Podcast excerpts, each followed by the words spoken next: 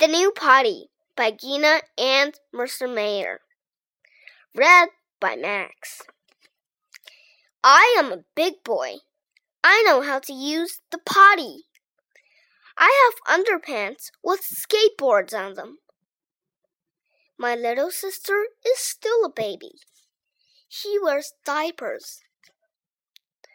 I like to play with my sister.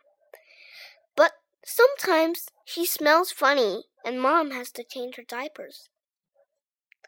One day, mom said, It's time for little sister to use a potty. I thought that was a good idea. We went to the store to get a potty chair for my sister. Mom picked out a pink one.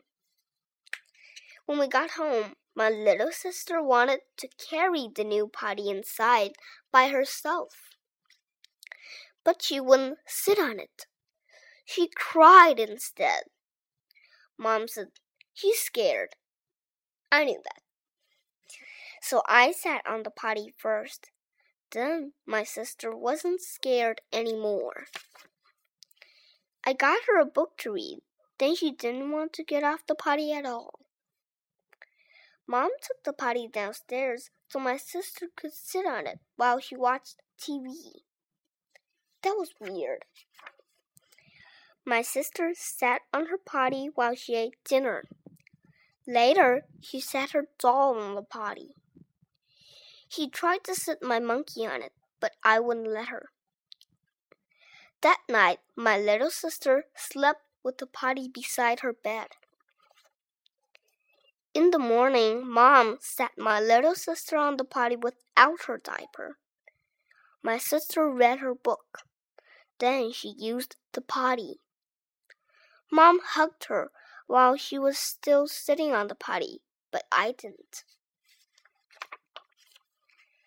Then Mom put new underpants on my little sister. You look so cute, Mom said. I didn't think she looked any cuter than me. We played in the sandbox. I noticed that some of the sand was wet, so I called Mom. While Mom was doing laundry, my little sister said, Potty. Mom asked me to take her. My sister missed the potty and got the floor wet. We called Mom.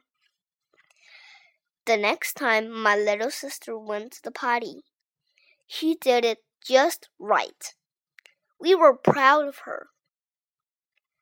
Now that my little sister can use the potty, Mom and Dad say he is a big girl. But I think he still acts like a baby. Sometimes.